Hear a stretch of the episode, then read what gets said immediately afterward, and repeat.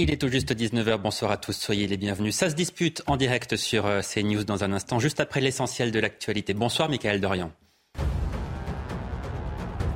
Bonsoir Johan, bonsoir à tous. L'État va aider les ménages qui se chauffent au fioul. Il s'agit d'une aide comprise entre 100 et 200 euros en fonction des revenus pour les personnes qui n'ont pas pu bénéficier du bouclier mis en place pour les autres sources d'énergie. Le chèque fioul pourra être demandé à partir du 8 novembre sur le site chèqueénergie.fr a précisé le gouvernement ce samedi. Les hospitalisations pour euh, Covid-19 augmentent. Selon les dernières données, 61 121 nouveaux cas ont été déclarés lors des dernières 24 heures, soit une hausse de 26,6% en une semaine. Le nombre total de patients hospitalisés, près de 16 800, a retrouvé son niveau de la mi-août. En Allemagne, un sabotage a paralysé le trafic ferroviaire ce matin. Durant près de trois heures, l'ensemble des liaisons à grande vitesse et régionales ainsi que les transports de marchandises du nord du pays ont été interrompus. Le ministre des Transports a confirmé que des câbles indispensables à l'exploitation avaient été volontairement et intentionnellement sectionnés. La police fédérale a été chargée de l'enquête. Et puis du rugby avec le début de la Coupe du Monde féminine en Nouvelle-Zélande et ça démarre bien pour les Françaises qui ont largement battu l'Afrique du Sud cette nuit 40 à 5 avec 6 essais inscrits par les Bleus. Les Bleus qui empochent grâce à ce match un point de bonus précieux. Prochaine rencontre face à l'Angleterre dans une semaine.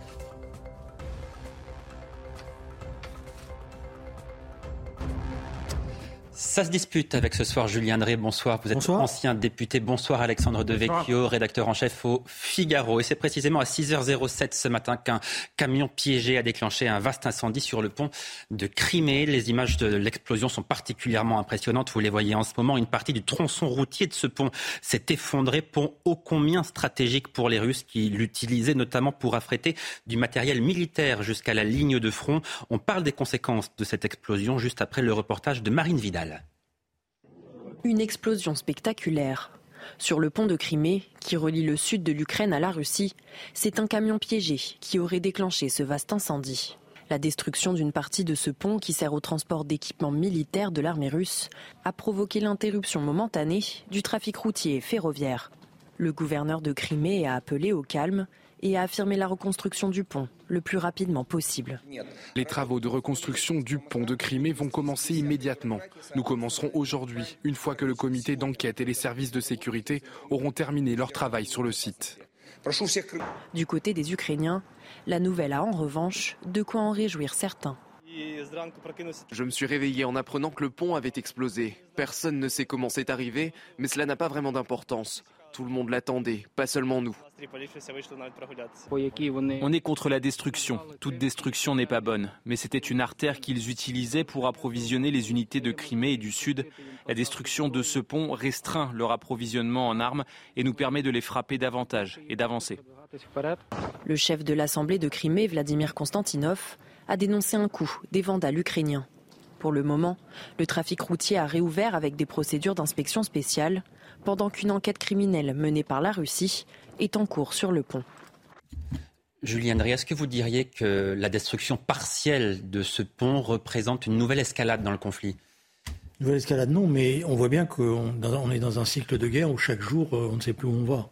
Parce que c'est clair que la destruction de ce pont, qui a été présenté ce matin comme une énorme victoire, parce qu'on pensait avoir totalement détruit le pont, bah, si on voit que ce n'est pas le cas, euh, va inévitablement amener euh, à des réactions russes. Et je le dis depuis déjà un certain temps, il faut toujours faire attention à une bête blessée, surtout quand c'est la Russie.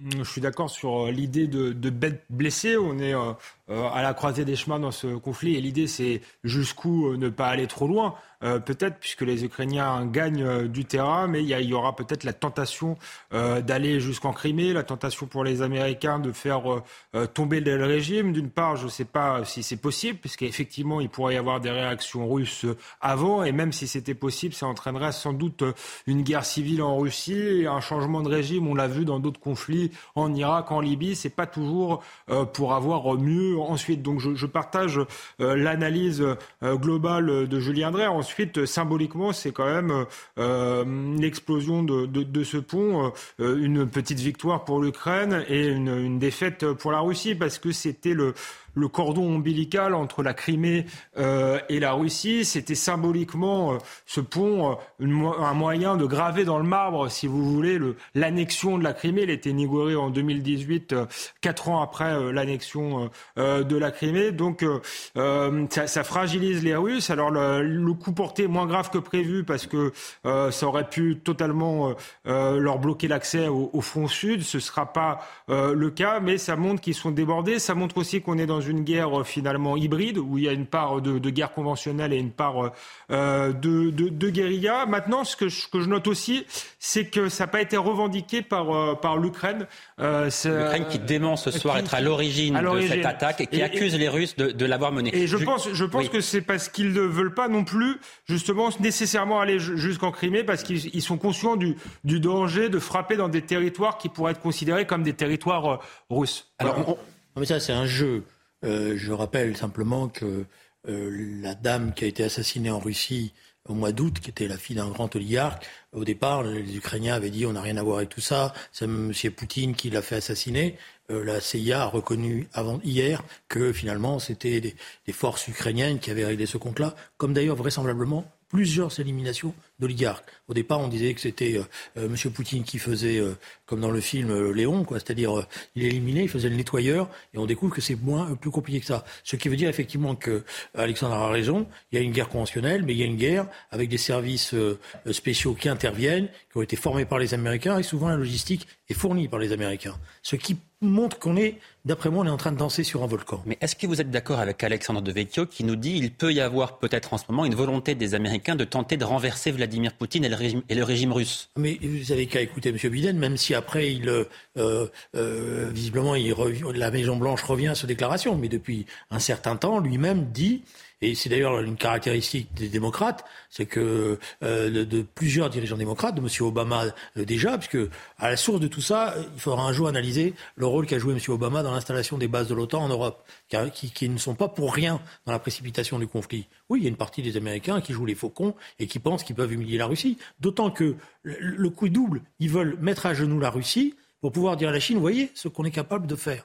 Alexandre Devecchio, est-ce que vous avez peut-être le sentiment qu'il y a en ce moment du côté ukrainien une certaine euphorie, un, avant-goût de victoire dans le sens où l'armée avance rapidement, les Russes sont en train de, reculer, il y a cette victoire symbolique avec le pont de, Crimée, on dit Vladimir Poutine affaibli, contesté dans son pays. Est-ce que vous avez le sentiment que les Ukrainiens aujourd'hui sont en position de grande force?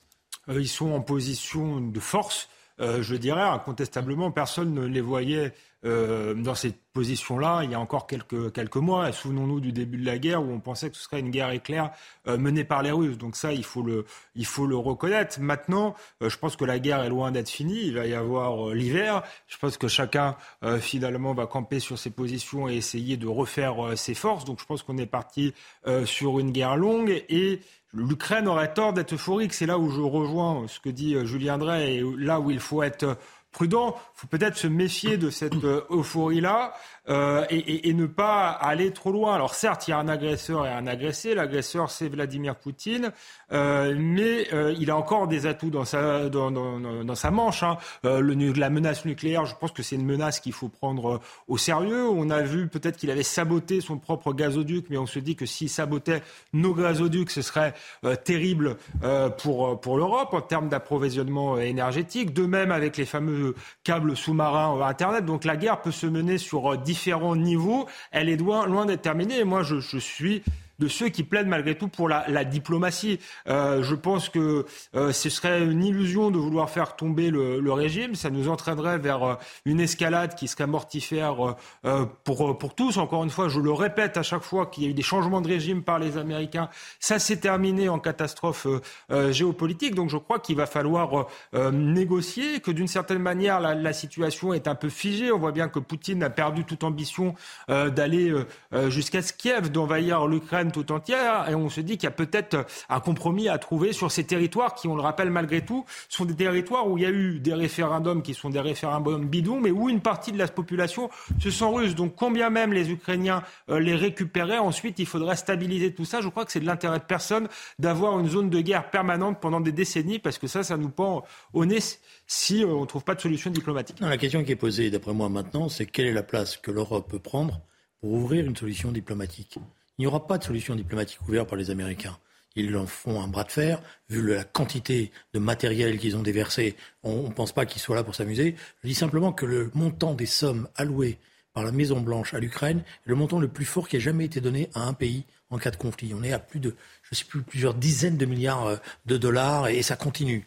Donc c'est à l'Europe maintenant, parce que c'est sur le terrain européen que les choses se jouent, de prendre une initiative politique. Les Ukrainiens ont gagné le droit d'ouvrir maintenant une négociation qui euh, je dirais, trouve une porte de sortie peut-être euh, honorable pour pas l'humilier, mais qui permet de libérer leur territoire. Mais là, encore faut-il que la politique reprenne le Vous considérez que l'Europe est suffisamment forte pour ça? Ben, Je pense que le couple franco-allemand aurait tout à gagner, comme on l'a fait en 2014 pour les accords de Minsk, de prendre, euh, je dirais, le chemin euh, nécessaire, d'envoyer des émissaires. Je pense que la Russie, aujourd'hui, sait qu'elle a, raté son opération. Et Poutine, on peut, je sais bien qu'on l'a présenté comme un imbécile, tout ce que vous voulez, mais il connaît la réalité des rapports de force. Maintenant, faites très attention, parce que la nomination du nouveau chef militaire russe, pour ceux qui ont suivi. Il a été nommé aujourd'hui.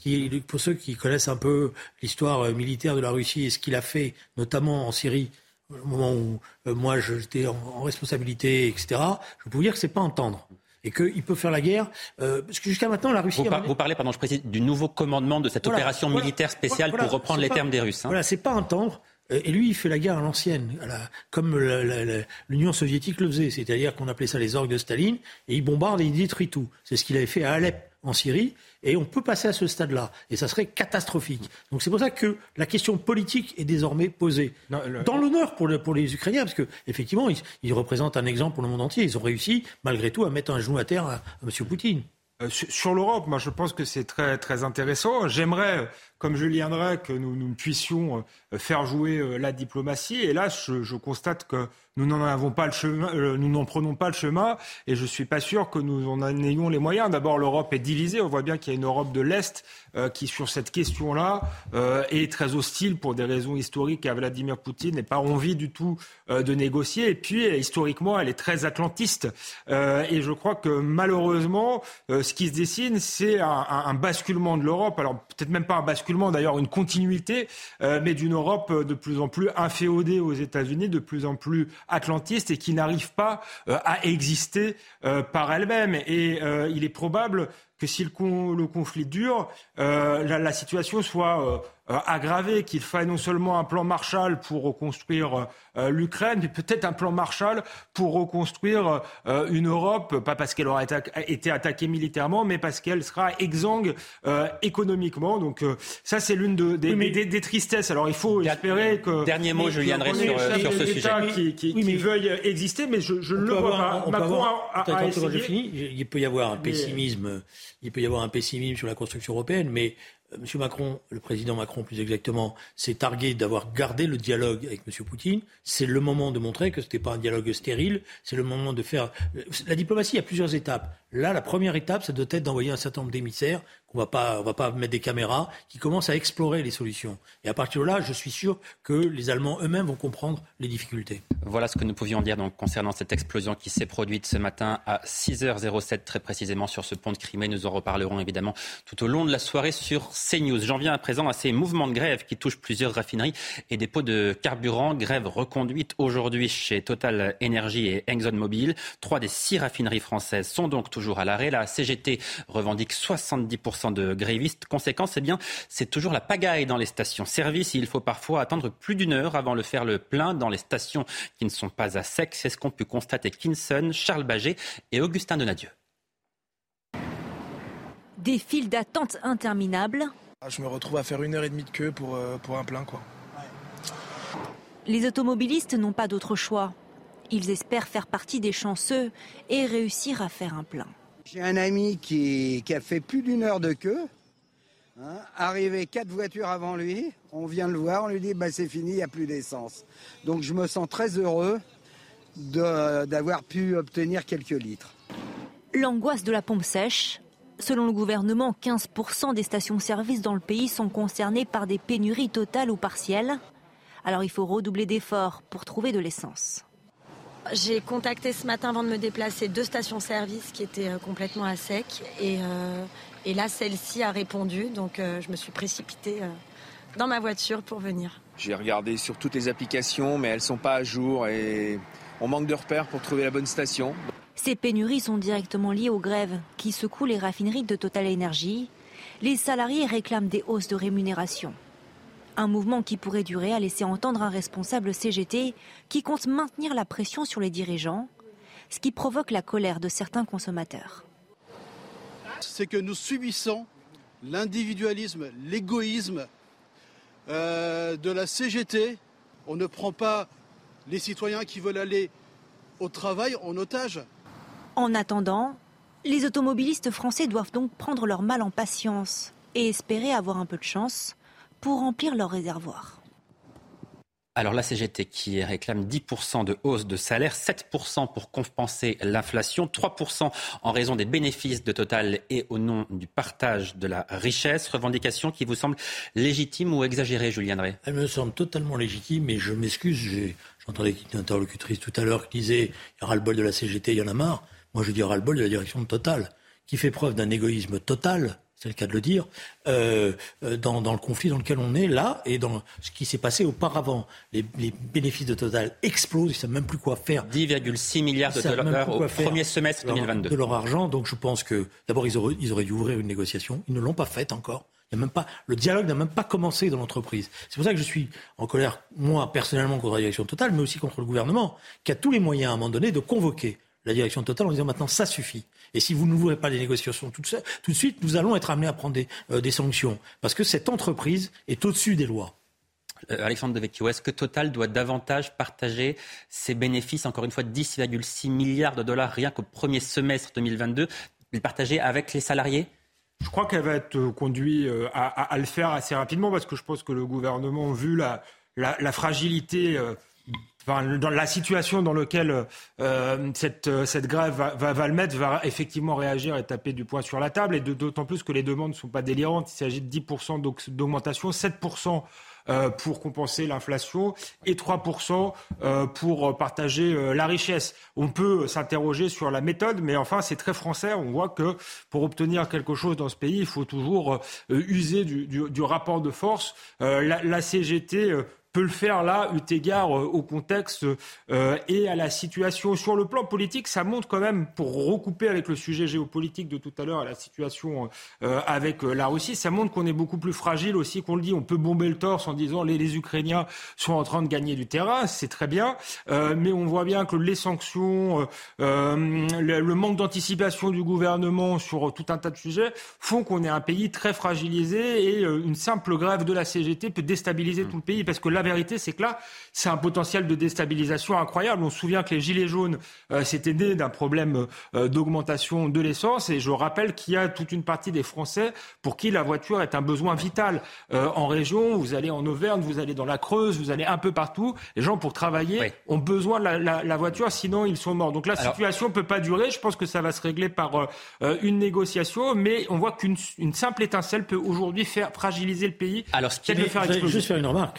Euh, je pense que beaucoup de Français et de Français sont, doivent être légitimement en colère aussi lorsqu'ils entendent les ministres expliquer qu'il ne faut pas paniquer, que la situation est sous contrôle, que c'est simplement un petit cas. Emmanuel Macron qui demande aux Français de rester calmes. Oui, oui, mais on peut rester calme quand on, a, quand on est dans sa situation, mais ceux qui attendent une heure, une heure et demie, parce que le temps d'attente aujourd'hui c'est une heure, une heure et demie minimum. Quand on, est, quand on, quand on arrive à trouver une, station-service qui est pleine. Donc c'est pas vrai. On n'est pas dans une situation où c'est juste à la marge que ça se passe. Alors ce qui est intéressant, c'est que les syndicats ne sont pas d'accord entre eux. Je prends l'exemple de la CFDT qui est opposée à cette grève. Écoutez ce matin ce que disait Laurent Berger, qui était l'invité de France Inter. La CFDT, elle n'est pas tellement pour les grèves préventives elle est pour agir euh, au moment où on discute euh, sur euh, sur sur, sur le sujet. Il y a deux il y a deux problèmes. Il y a, il y a trois problèmes sur les problèmes d'approvisionnement. Je crois qu'il faut le dire. Le premier, c'est évidemment cette grève qui est une grève alors qu'il y a des négociations qui doivent s'ouvrir et, et, et on a le rapport de force nécessaire pour pour imposer des augmentations, notamment à Total. Hum. Le deuxième et, et ça s'ouvre le 15 novembre. Et il y a eu un accord de branche qui faisait un, plancher et qui va s'augmenter. Donc on n'avait pas. Vous êtes en train de me dire qu'on n'avait pas besoin de cette grève? Non, je crois. Ouais, j'assume ça et mes mes, collègues de Total et d'Exxon assument. Julien Drey, ce que dit finalement Laurent Berger, c'est que la CGT est trop radicale et qu'elle aurait pu attendre le 15 novembre et l'ouverture des négociations salariales. Il y a un problème de compétition syndicale totale depuis déjà un certain temps euh, entre les deux mastodons que sont la CGT et la CFDT. Je pense que Laurent Berger a des illusions sur la direction de Total. Encore, c'est dommage, parce que moi je l'apprécie, je pense que c'est un personnage très raisonnable. Il ne voit pas que la direction de Total utilise tous les instruments nécessaires pour différer le fait qu'à un moment donné, il faut qu'elle mette la main à la caisse. Alexandre Devecchio, trop radical la, CGT ou pas? Alors, je pourrais vous répondre en tant qu'homme de droite, la, CGT est trop radicale et me sentir plus proche euh, de la CFDT, mais il faut tenir compte, je le disais tout à l'heure, de l'histoire de, ce pays euh, qui fonctionne que dans le rapport de force. Euh, et, je crois que la stratégie, si on se place du point de vue des salariés, peut-être pas de l'intérêt général, parce que là, ils prennent en otage une partie du pays, mais du point de vue des salariés, je pense que la stratégie radicale de la CGT est plus efficace que celle de la SCFDT. Il y avait une blague dans le milieu syndical, ça va peut-être faire plaisir euh, euh, à Julien Drey, euh, qui disait que si on rétablissait l'esclavage, la, la, CFDT négocierait la taille des Parfois, leur côté réformiste ne correspond pas à la réalité politique du pays. En réalité, moi, je suis plutôt pour le, réformisme, il faut des syndicats puissants, extrêmement représentatifs, ce que n'est pas non plus euh, la CFDT. Non, la vérité, c'est que Laurent Berger espère, dans ce deuxième quinquennat, obtenir ce qu'il n'a pas obtenu dans le premier, c'est-à-dire une véritable négociation sociale avec un partenariat. Et il essaye là d'utiliser la grève de la CGT pour dire à Emmanuel Macron, ben, peut-être que vous pourriez à nouveau prendre en considération la place que nous jouons. Je pense que là, il a une illusion. Je pense que malheureusement, ce gouvernement, on le voit bien sur tout en ce moment depuis euh, euh, sur tous les sujets, est en situation défensive et parfois invente même des, choses ridicules parce que je pense que le discours qu'ils sont en train de nous tenir sur euh, mettre des pulls verts, baisser le chauffage et tout, va bientôt passablement énerver nos. Non, moi, je trouve que c'est ce qui est intéressant et révélateur, c'est-à-dire une simple grève de la CGT bien ciblée peut mettre à mal le gouvernement et, euh, et, mettre la situation sociale, euh, enfin rendre explosive la situation sociale euh, dans le pays. Je crois qu'il va falloir faire très très attention, faire preuve de davantage d'anticipation et encore une fois à la fois les échecs sur le nucléaire, mais à la fois le choix euh, des sanctions, peut se payer euh, cher euh, à la fin pour le gouvernement et pour la société française tout entière. Allez, on marque une courte pause. On se retrouve dans quelques minutes pour la deuxième partie de Ça se dispute. À tout de suite. De retour en direct sur CNews, on se retrouve dans quelques instants pour la deuxième partie de Ça se dispute, juste après l'essentiel de l'actualité. Sandra Chiambo. Une attaque au couteau fait six blessés à Château-Thierry. Un jeune homme s'en est pris à sa mère, son frère et quatre passants hier. Leur pronostic vital n'est pas engagé. Touché à la jambe par un tir des policiers, l'individu a été arrêté. Il n'a fait l'objet d'aucune condamnation selon le procureur. Dix personnes tuées dans l'explosion d'une station-service en Irlande. Parmi les victimes, deux adolescents et une fillette. L'accident s'est produit hier après-midi. Deux immeubles résidentiels à proximité se sont effondrés. La police semble écarter la piste d'un acte volontaire. Nouvelle grève des trains au Royaume-Uni. Un train sur cinq circule aujourd'hui. Les passagers sont invités à se déplacer qu'en cas d'absolue nécessité. Les syndicats et 15 sociétés d'exploitation ferroviaire se sont mobilisés. Ils demandent une revalorisation salariale face à l'inflation. Elle est proche de 10%, son plus haut niveau depuis 40 ans. Ça se dispute avec toujours ce soir Alexandre Devecchio et Julien Drey. Parlons à présent de cette manifestation organisée dimanche prochain, dimanche 16 octobre, par la NUPES qui organise la marche contre la vie chère, marche que Jean-Luc Mélenchon a comparée à un épisode de la Révolution française, énième dérapage ou provocation de la France insoumise. Résultat, eh bien, les Français le jugent de plus en plus sévèrement. Il est en forte baisse dans tous les sondages de popularité, comme nous l'explique Elodie Huchard du service police-justice de CNews. No. À trop vouloir exister, Jean-Luc Mélenchon est-il en train d'agacer? Eh bien oui, si on en croit certaines enquêtes d'opinion. Selon le baromètre Elab pour les échos, Jean-Luc Mélenchon perd en popularité. Seuls 22% des Français ont une bonne image de l'ancien candidat à l'élection euh, présidentielle. C'est une tendance nettement à la baisse. Il perd 5 points de popularité depuis juillet et 13 points depuis son élection. Pourquoi? Eh bien d'abord parce qu'il paye les conséquences de certaines de ses déclarations, notamment son soutien Adrien Quatennens. Il avait souligné le courage et la dignité lorsque le député avait reconnu avoir giflé son ex-épouse. Il s'est aussi euh, récemment exprimé sur la marche euh, pour la vie chère. Il la compare à 1789 et donc certains l'accusent d'attiser un petit peu trop la colère. Alors pourquoi ça gêne au sein notamment de la France insoumise? Il y a clairement deux lignes. D'un côté, il y a ceux qui saluent le leader incontesté, qui explique qu'il reste la figure de référence, qui salue aussi le fait qu'il ait soutenu jusqu'au bout son camarade Katnins. De l'autre côté, certains députés reconnaissent qu'ils perdent trop de temps à défendre Jean-Luc Mélenchon, ce qui les empêcherait selon eux, de parler du fond. Certains disent même que Jean-Luc Mélenchon commence à devenir, je cite, une figure un peu gênante. Et puis surtout, c'est gênant parce qu'aujourd'hui, Jean-Luc Mélenchon n'a plus de mandat, donc il tente d'exister encore, notamment en tirant les cordons de son parti. Et là, clairement, on a deux camps. D'abord ceux qui sont proches de Jean-Luc Mélenchon, qui expliquent, je cite, comme le disait une députée, on n'est pas prêt de retrouver une figure comme ça au sein du parti. Et puis de l'autre, il y a ce qu'on appelle la jeune génération qui voudrait bien s'émanciper de Mélenchon. Mais l'une de ces figures, la jeune génération, me disait, c'est très dur aujourd'hui d'affronter le chef parce que c'est aussi ça qui se joue, la succession de Jean-Luc Mélenchon au parti. Et quand on voit à quel point ces déclarations peuvent crisper, y compris dans son propre camp, on comprend que la succession est loin d'être réglée. Voilà, Elodie Huchard du service politique de CNews. Julien Drey, vous le connaissez bien, Jean-Luc Mélenchon. Vous avez travaillé avec lui pendant très longtemps. Est-ce que vous diriez aujourd'hui qu'il est devenu peut-être un, handicap pour la NUPES? Je pense que la NUPES aura énormément de mal à trouver un dirigeant de cette valeur-là, même si euh, j'ai énormément de désaccords et, je pense même que sur un certain nombre de points qu'on avait en commun, euh, les choses sont aggravées. Euh, mais moi, j'aime pas, si vous voulez, ces retournements rapides de situation opportunistes.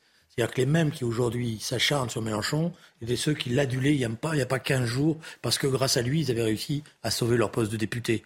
Je pense notamment à un certain nombre de députés socialistes, au patron des socialistes qui a signé un accord n'importe comment Olivier avec Jean-Luc Mélenchon. Mais si vous connaissez un peu l'histoire de Jean-Luc Mélenchon, vous verrez qu'après chaque présidentielle, il a un creux assez fort. Il baisse, il s'énerve, parce que Jean-Luc Mélenchon, il est bien en campagne électorale. Il est bien quand il est dans les tribunes, il est bien quand il a cette aura autour de lui, et il est en dépression dès qu'il n'a plus ce moteur que représentent les campagnes électorales. en général, c'est là que l'exagération d'un certain nombre de ses propos est soulignée, etc. Donc je ne pense pas qu'on soit dans le post-Mélenchon. Je pense par contre qu'à l'intérieur, il y a certainement des ambitions, euh, il y a certainement des couteaux qui s'aiguisent, mais franchement, on regarde ce que je vois et des déclarations des uns et des autres, ils sont loin de lui arriver à la cheville. Je pense que le post-Mélenchon, ça veut dire le, le post-NUPES le parti exploserait euh, et, disparaîtrait, à mon sens. Hein. J'ai aucune sympathie politique pour euh, Jean-Luc Mélenchon, ni même pour l'homme, mais il faut constater qu'effectivement, c'est le meilleur leader qu'ils aient à leur disposition.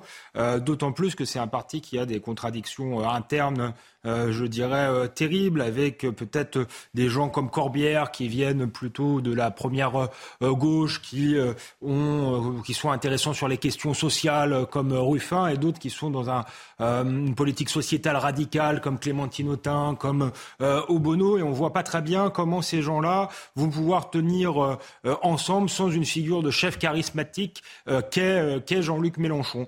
donc ça laisse augurer finalement du, du chaos à la NUPES si le, le, chef, je dirais, euh, euh, n'est pas là. Euh, et, mais il aura une fin à un moment ou à un autre. Il a quand même fait trois campagnes présidentielles, donc peut-être peut-être que c'est sa fin, et peut-être que c'est la fin de la Nupes et, même de la France insoumise. je, crois peu à la fin de, de, la Nupes parce que je pense que ce qui est en train de vendre, notamment le patron du Parti socialiste, Olivier Faure, à l'approche de son congrès, c'est que justement, on peut peut-être pousser Mélenchon dans les escaliers et lui peut prendre la place de Jean-Luc Mélenchon aux élections présidentielles.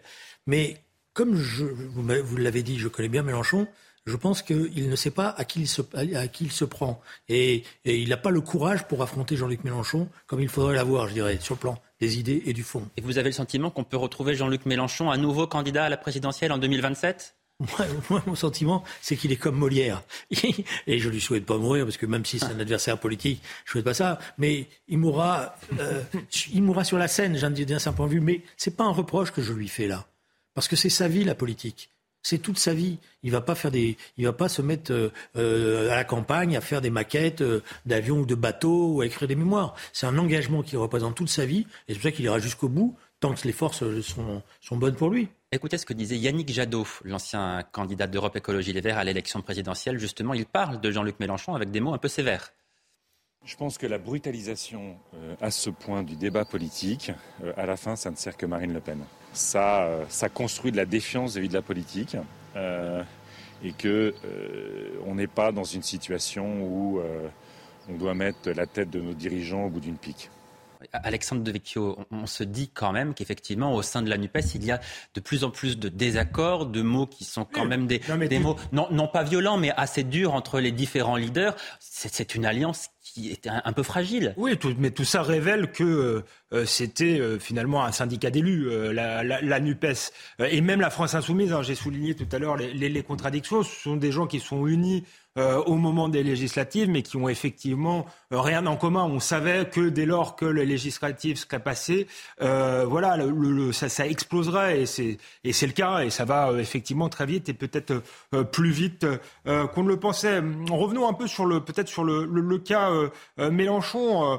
moi, ce qui m'étonne toujours, c'est que euh, le bruit et la fureur, la tolérance pour le bruit et la fureur quand ça vient de chez Mélenchon. Alors moi, je suis quelqu'un de pas politiquement correct et les, sorties un peu provocatrices de Jean-Luc Mélenchon ne me, euh, ne me choquent pas, mais je remarque toujours que dans le, système médiatique, euh, voilà, Marine Le Pen aurait fait le, quart du dixième de cela, on, on, en parlerait pendant des semaines et pendant des mois. Donc on lui pardonne énormément à Jean-Luc Mélenchon. Et pour rebondir ce que, sur, sur ce que disait Jadot, il y a quelque chose qui est factuellement exact, c'est qu'effectivement, effectivement, euh, il participe de la normalisation accélérée euh, du Rassemblement national. C'est-à-dire que à côté euh, de, de la France insoumise, le Rassemblement national apparaît comme un parti de notable.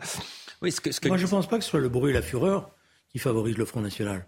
Je pense que ce qui favorise le Front National, c'est des positions excessives prises par un certain C'est le contraste, effectivement, entre les deux. Mais, Jean-Luc Mélenchon participe-t-il de cela? Encore que sur les, sur les histoires euh, euh, de ces derniers temps, on a remarqué qu'il avait été assez discret, sauf évidemment avec le soutien à, à M. Katnins. Mais il y a des prises de position qui sont faites par certains dirigeantes notamment d'Europe Écologie Les Verts, qui euh, effraient une partie de la population française, mm. qui n'y comprend plus rien.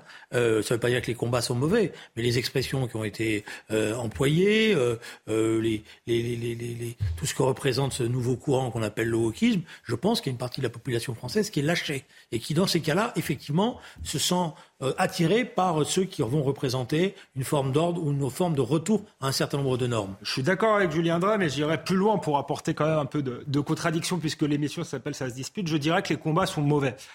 je, vais, je vais être très clair. Euh, la cause des femmes n'est pas un mauvais combat, mais il ne s'agit pas de ça à la NUPES chez Sandrine Rousseau euh, ou chez d'autres. Il, il s'agit de se faire le mal blanc occidental. C'est pour reprendre leur vocabulaire. On voit bien qu'elles ont un compte, certaines féministes, un compte à régler avec les hommes, et plus largement avec notre modèle euh, occidental euh, finalement de, de, liberté et d'égalité. Euh, et donc je crois que les combats sont des prétextes et sous prétexte de, de bons combats, ils mènent quelque chose qui va fracturer durablement la société. Donc c'est normal effectivement que les gens n'y comprennent rien, mais il faut arrêter peut-être de dire qu'il y a des bonnes intentions là-dedans. Il n'y a aucune bonne intention. Ce sont des, des gens radicaux qui sont mus par le ressentiment et qui alimentent le ressentiment dans la société. Mais c'est pas le cas de. Une partie d'entre eux. Voilà, c'est pas, pas le cas de Jean-Luc Mélenchon. Mais je, voudrais faire une remarque sur le, cas Jadot. Parce que euh, Yannick Jadot s'en prend à Mélenchon aujourd'hui, mais Yannick Jadot, il avait la possibilité, dans la campagne de présidentielle, d'affirmer une orientation politique différente. Et il n'a pas été capable de le faire. Il s'est laissé enfermer par ces querelles internes euh, des, des, Verts qui ont paralysé, Madame Rousseau a été une spécialiste de ça, qui ont paralysé sa campagne. Donc moi je veux bien qu'il s'en prenne à Jean-Luc Mélenchon, mais il faudrait d'abord qu'il s'en prenne à lui-même. Il n'a pas été en capacité de s'imposer. Je pense par exemple quand il y a eu l'affaire des primaires, il aurait mieux fait d'y aller, de les gagner, et à partir de là de devenir un candidat avec une force alternative face à Jean-Luc Mélenchon. Une dernière question rapidement. Qui au sein de la France insoumise pourrait un jour prendre la, la succession de Jean-Luc Mélenchon? Personne. Personne. je pense que c'est une bonne réponse. Il y a quelqu'un que j'aime bien, mais je, il y a quelqu'un que j'aime bien, mais que je vois pas du tout reprendre la succession de, de Jean-Luc Mélenchon. Je trouve que Ruffin, dans cette affaire, est peut-être celui qui tire les positions euh, euh, les plus sensées et qui essaie de s'adresser aux classes populaires. Je pensais que c'était la vocation de la gauche.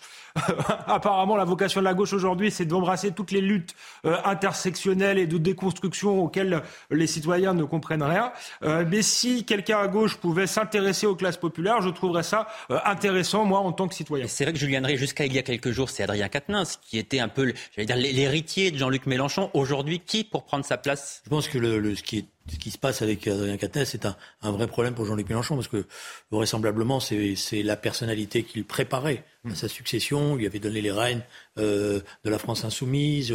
On voit bien quand il parlait de lui, il en parlait avec une, tendresse. Et donc, effectivement, les, choses sont difficiles. Et je suis d'accord que de ce point de vue-là, euh, on voit bien d'ailleurs que M. Ruffin a pris un chemin particulier. Il, s'est démarqué des autres euh, et qu'il essaye de représenter un courant plus populaire et plus prolétaire, comme on dit. Allez, on va parler à présent de ce qui s'est passé hier à la mairie de Paris. Une soixantaine de personnes, migrants et militants euh, pro-migrants, ont forcé l'entrée de l'hôtel de ville. Ça s'est passé donc hier après-midi. Ils réclament un hébergement. Ils reprochent à Anne Hidalgo de se défausser sur l'État. Cette action euh, coup de poing a été organisée par le collectif La Chapelle debout qui se présente comme l'ambassade des immigrés. Arthur Muriot.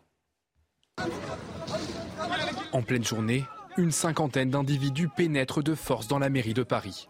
Ils sont membres du collectif d'immigrés La Chapelle Debout. Leur objectif, demander un entretien avec la maire de la ville Anne Hidalgo et son adjoint au logement Yann Brossa. Ce dernier accepte le dialogue dans un cadre plus officiel.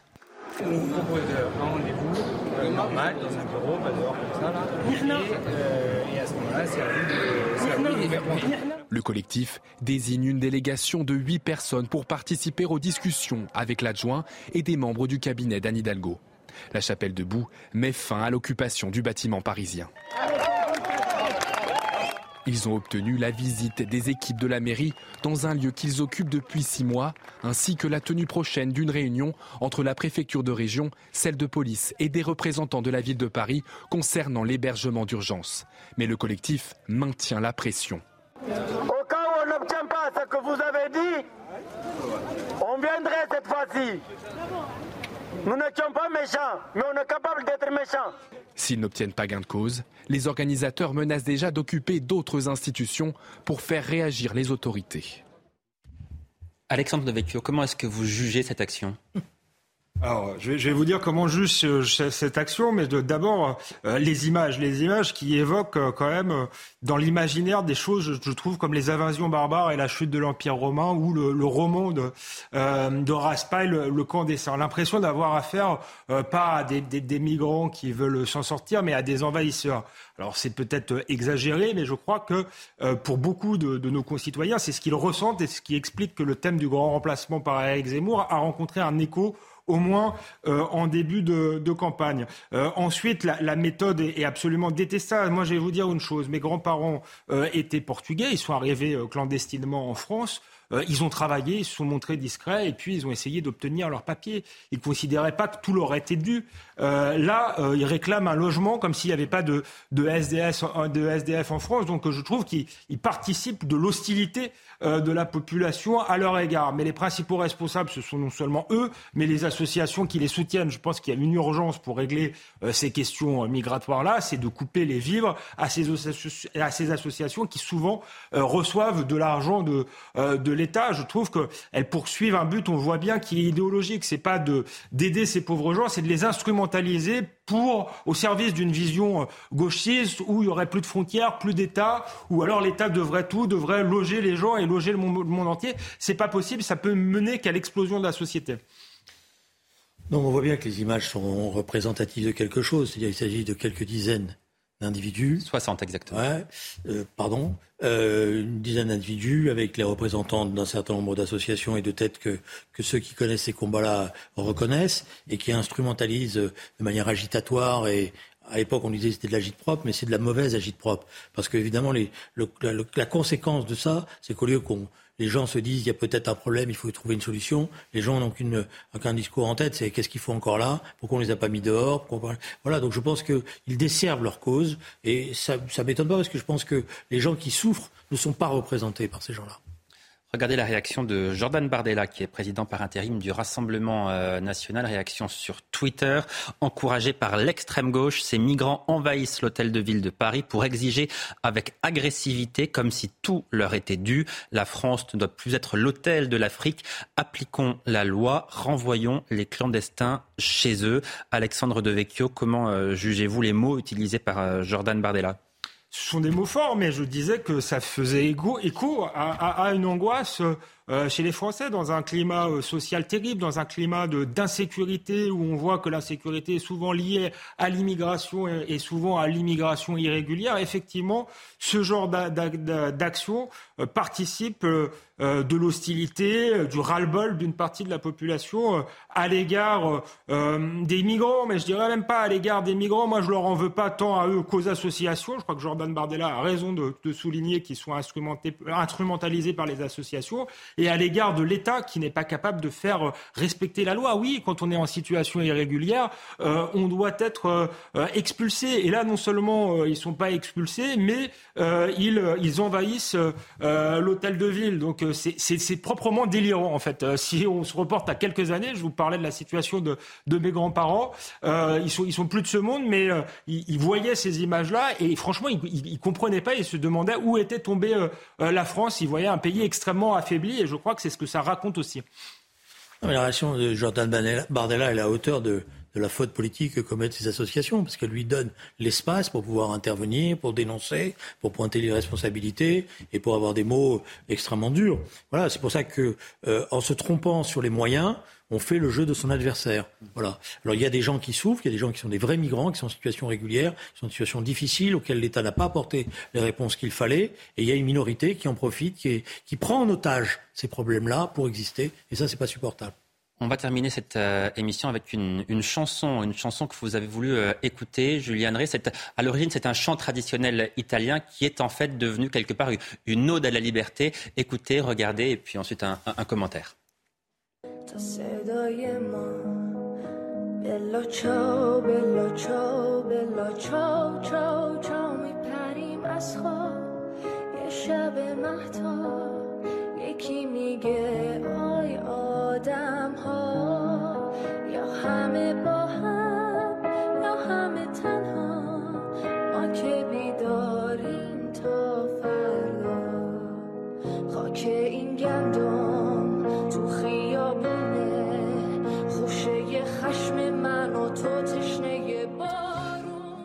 Voilà, chanson qui est devenue le, symbole du soutien à toutes ces femmes iraniennes qui se battent pour enlever le, voile. Pourquoi est-ce que vous avez voulu terminer cette émission avec cette chanson? Il y a des peuples qui souffrent, il y a des peuples qui luttent, il y a des peuples qui ont droit à tous les égards, il y en a d'autres qu'on oublie.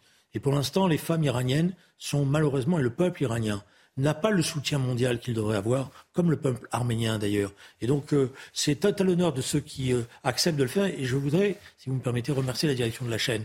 Parce qu'on on en avait discuté, j'avais dit il faut, euh, ils m'ont dit oui, ils le font. D'autres ne l'ont pas fait. non, je peux que rejoindre Julien Drey là-dessus. Ça donne des frissons. Moi, toute mon admiration pour ces combattants de, de, la liberté, de vrais révolutionnaires, contrairement à nos révolutionnaires de pacotille qui ne se battent pas pour la liberté, mais qui se battent pour, euh, pour détruire la société. Là, on voit où est le vrai féminisme, mais pas seulement. On voit où sont les, les vrais combats. Et c'est vrai qu'on devrait plus les mettre euh, en lumière. Je rejoins ce qu'a dit euh, Julien Drey. Pareil pour, pour l'Arménie. Merci messieurs d'être venus débattre ce soir sur le plateau de Sas Julien Drey, à demain, même heure, dans un instant face à Mathieu Bock-Côté. Quant à moi, je vous retrouve à 21h dans Soir Info. À tout à l'heure.